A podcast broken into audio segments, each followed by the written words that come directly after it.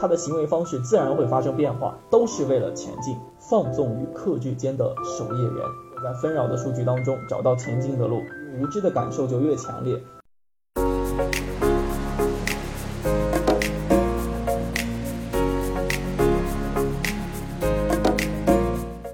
纵观 TMT 风云，解构产品思维，我是哼哼。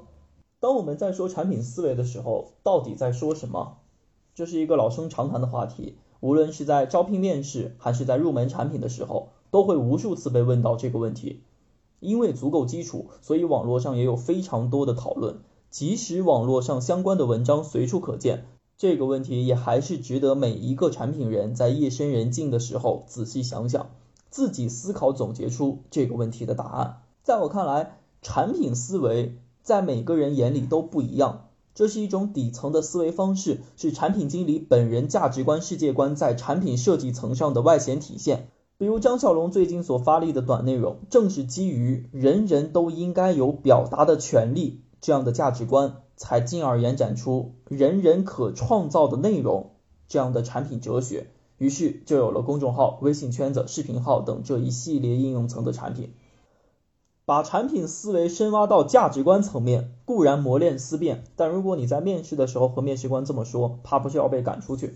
所以呢，我们不妨浅一点，把产品思维做一简单的拆解，来看看它到底都有哪些。从思维的切入角度来看，先是流量思维。流量的概念在互联网当中并不陌生，对于产品来说，大流量是好事，小而美也未必是坏事。社区产品当中有一个理论，一百万用户来一次就走，不如一万用户来一百次。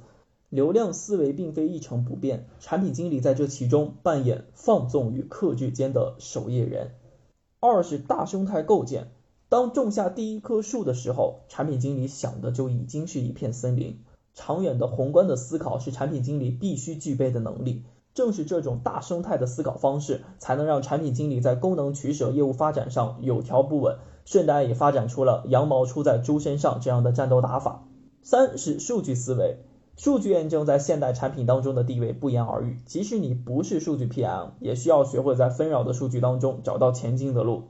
再是迭代思维，互联网产品和用户及时的、快速的连接，让产品边用边完善成为可能。当产品经理心中知道产品可以通过迭代、优化、改正错误之后，他的行为方式自然会发生变化。这也体现在快速试错上。产品经理的 MVP 就是最小可行性方案、A/B 测试等，一向都是不吝使用的。然后是用户思维，始终从用户角度出发，拥有同理心，站在用户的视角思考问题。再然后是目标导向思维，当知道了终点的位置的时候，我们所做的一切都是为了前进。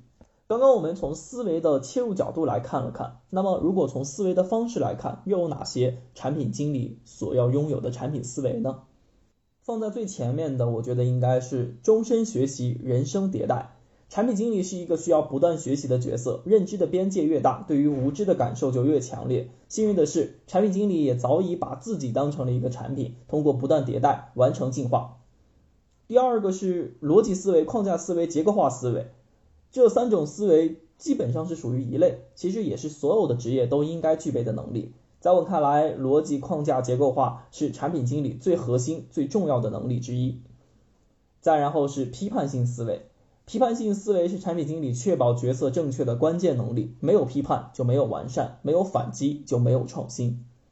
再是第一性思维，也就是本质思维，抓到事物的本质，在产品的体现上，就是抓住用户核心的真需求。除此之外，产品思维本身就不可能是一个固定的答案。如果一种鼓励多元的思维方式反而有一个僵化的定义，那就是最可笑的笑话。因此，在面对不同的情况和不同的行业领域时，产品思维应当有不同的体现和解读。把思维插件化，我觉得是一个很有意思的方式。面对不同状况，加载不同的、更适应当前情况的内容。这些可选项就像可加载的插件一样，多安装一个就多一个新的视角和层次。比如经济学的交换和价值规律，再比如工程建设当中的基础框架柱梁建设顺序，这对于产品的业务架构非常锻炼逻辑。再比如社会学的功能论、冲突论、互动论和关系论，这对于社区产品和社群运营影响重大。还可以比如商业思维，这是产品经理进阶的必备能力。如此看来，产品思维其实就是所谓的互联网下各种思维方式的精要概括。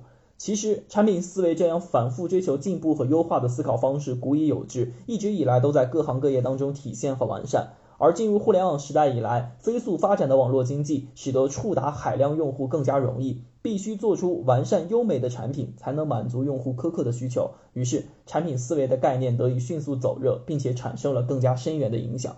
说实话，把产品思维用拆解的方式去领悟思考，我并不是非常满意。对产品思维的归纳概括是产品经理思辨的试炼场，应当常悟常新。